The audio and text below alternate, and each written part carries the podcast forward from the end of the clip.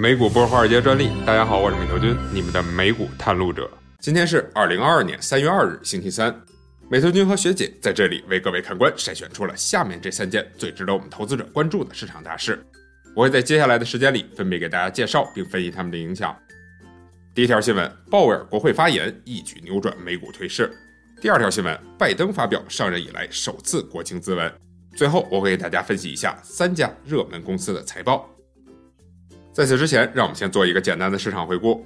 今天三大股指全线反弹，其中道琼斯指数上涨了五百九十六点，涨幅为百分之一点七九；纳斯达克指数上涨了二百二十点，涨幅为百分之一点六二；标普五百上涨八十点，涨幅为百分之一点八六。从各个板块上看，今天也是所有板块全线上涨，其中金融股领涨，涨幅为百分之二点五五。其次是材料和能源板块，涨幅分别为百分之二点二四和百分之二点二二。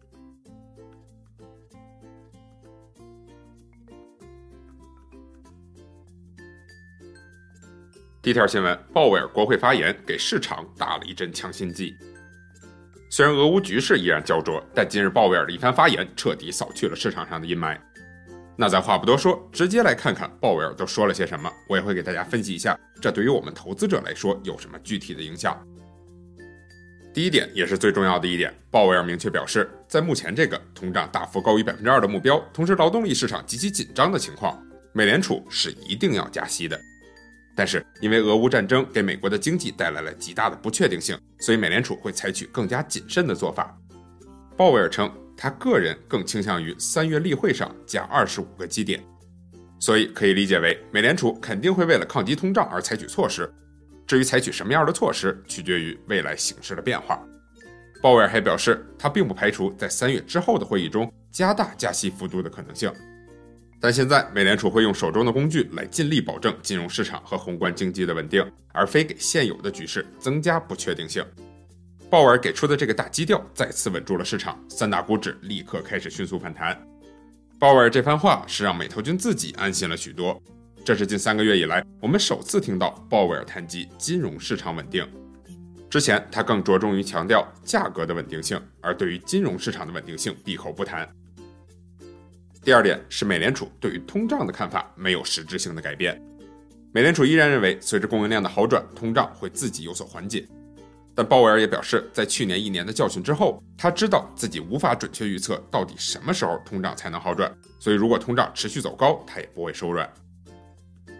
第三点是，美联储对美国经济的预期仍旧保持乐观。虽然今年一月时出现了奥密克戎病例增多的情况，但美联储的经济报告显示，美国的经济还在缓慢且健康的增长。鲍威尔认为，现在的经济是能够抵抗得住加息带来的负面影响的，软着陆的可能性非常大。美特君认为，这次鲍威尔的发言对于我们投资者的指导意义还是很大的。咱们想想，目前市场最担心的是什么？我猜，不管是俄乌战争还是通胀，其实投资者最关心的还是这些风险会如何影响到美联储的货币政策。鲍威尔这一次发言可以说是针对性的回答了上述所有的问题，而且结论都是往好的方向在发展。俄乌战争似乎是使美联储的加息政策更加谨慎了，通胀也依旧在好转的路上。油价的升高显然还没有影响到美联储决策的地步，而经济因为加息陷入衰退的担忧也被鲍威尔用漂亮话给大家安抚了。我们先不论这些风险后续的发展会如何，但可以肯定的是，鲍威尔的这番发言显著降低了当下市场的不确定性，这对于投资者来说绝对是一个好事儿。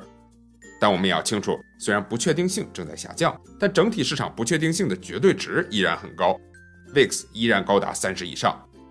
短期内，战争、通胀、疫情，甚至是鲍威尔突然改口，都是风险。所以，我们也不能一股脑的扎进股市，全仓抄底，控制风险依然非常重要。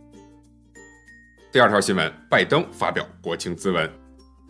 昨晚，美国总统拜登发表了就职以来的首次国情咨文。本次国情咨文涵盖面很广，包括外交、金融、教育、医疗、选举、安全等一系列话题。美投君就主要给各位看官总结一下，对于我们投资者而言值得关注的重点。第一点是，自从去年 Build Back Better 这个经济提案没有任何推进后，拜登利用此次发言再次提及了他经济提案中的一些具体细节，其中就包括药品价格改革、增加环保支出等。不过，一直对此坚决反对的民主党议员 Manchin 并没有一丝动摇。这说明拜登想要推进他的经济政策，目前依然举步维艰。第二点是，拜登在国情咨文中花了大量的时间来表达他抗击通胀的决心。他表示，降低通胀是他目前的首要目标。他呼吁公司要降低商品价格，但不要减少工资，增加美国制造，而非依赖全球的供应链。另外，他还准备从政府的原油储备中释放出三千万桶原油来缓解油价的压力。不过，光从今天的油价来看，很显然这个举措的效果并不明显。今日布伦特原油期货大涨了百分之八点七六，已经达到了一百一十四点一七美元每桶。最后一点是他认为新冠高峰期已经过去了，美国的经济活动即将回归正轨，人们也应该可以回到公司正常上班了。在美特君看来，听了拜登这一席话胜似一席话，他对于我们投资者的指导意义远不及美联储主席鲍威尔的发言。作为典型的政客，拜登的政策并没有给市场带来太多的意外，都在预期之内的东西很难对于市场造成太大的影响。说完了拜登的国情咨文，我们再来简单看一下福特的重组新闻。之前几周就有福特要拆分电动车业务的传闻，但后来被他自己辟谣了。今天这个传闻终于得到了证实，福特表示会进行内部重组，把 EV 和传统汽车分成两个独立运营的部分。这一消息让投资者信心大振，今日福特股价大涨了百分之八点三八，收于十八点一美元。拆分后，福特的电车业务名为 Ford Model E，而传统汽车业务则更名为 Ford Blue。福特的 CEO 表示，此举是福特历史上最大的一次公司变动。他希望此举能够给电车业务带来初创公司的工作氛围和效率。他也表达了公司要完全压住电车的决心。最近发财报的热门公司不在少数。最后，美特君就给大家带来几个热门公司的财报速览。我会按照他们发财报的顺序，给大家说说三家热门公司的财报。第一家公司是周一盘后发布财报的北美电车三杰之一的 Lucid。Lucid 上季度营收为两千六百四十万美元，每股亏损为六十四美分，双双不及预期的三千七百万美元的营收和三十五美分的每股亏损。分析师预期 Lucid 能够产出二百五十辆车，结果公司实际的产量仅为预期的一半。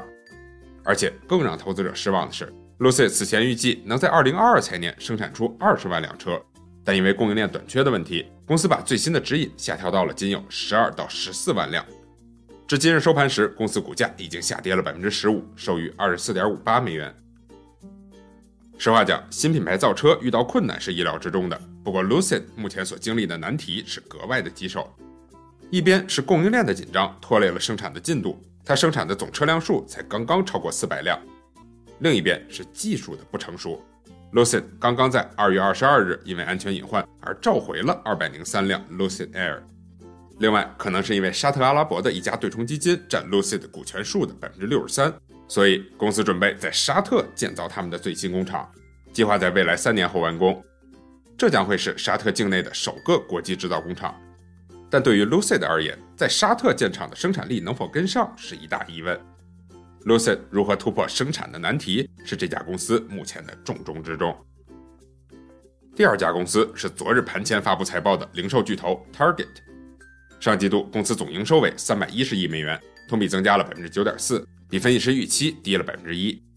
调整后的每股盈利为三点一九美元，同比增加了百分之十九点二，高于预期的二点八四美元每股。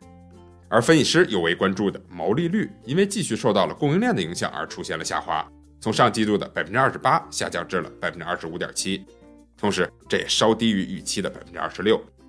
这本是一份喜忧参半的财报，但公司给出的亮眼的指引却让 Target 的股价昨日暴涨了百分之十。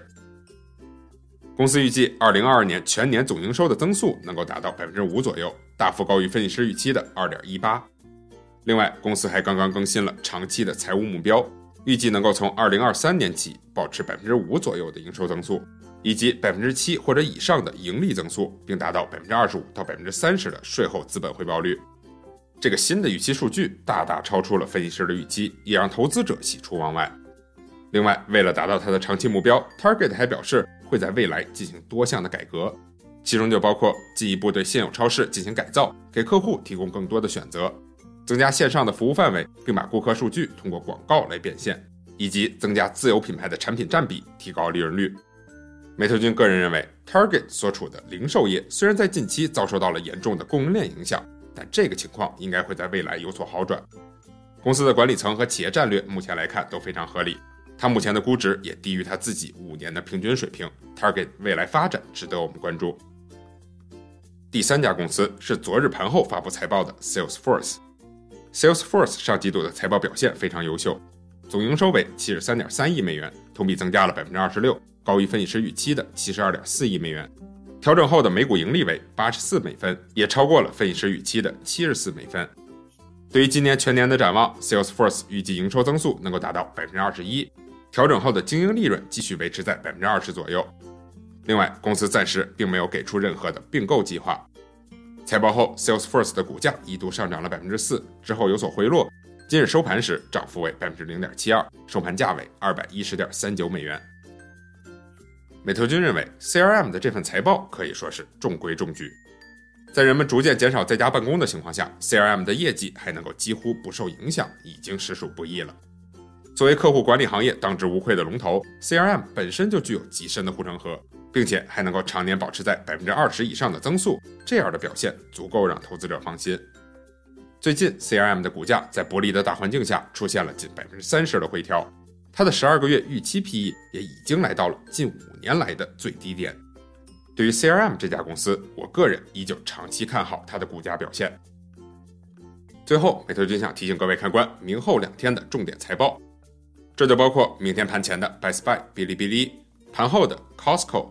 Broadcom、Marvel 和 Gap 等财报。